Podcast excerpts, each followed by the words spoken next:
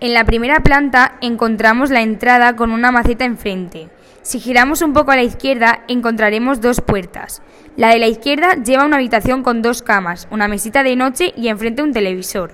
En la puerta de la derecha encontramos el baño con un lavamanos y un espejo, un retrete, una ducha y dos armarios. Si retrocedemos un poco en el pasillo izquierdo encontramos una puerta a la derecha.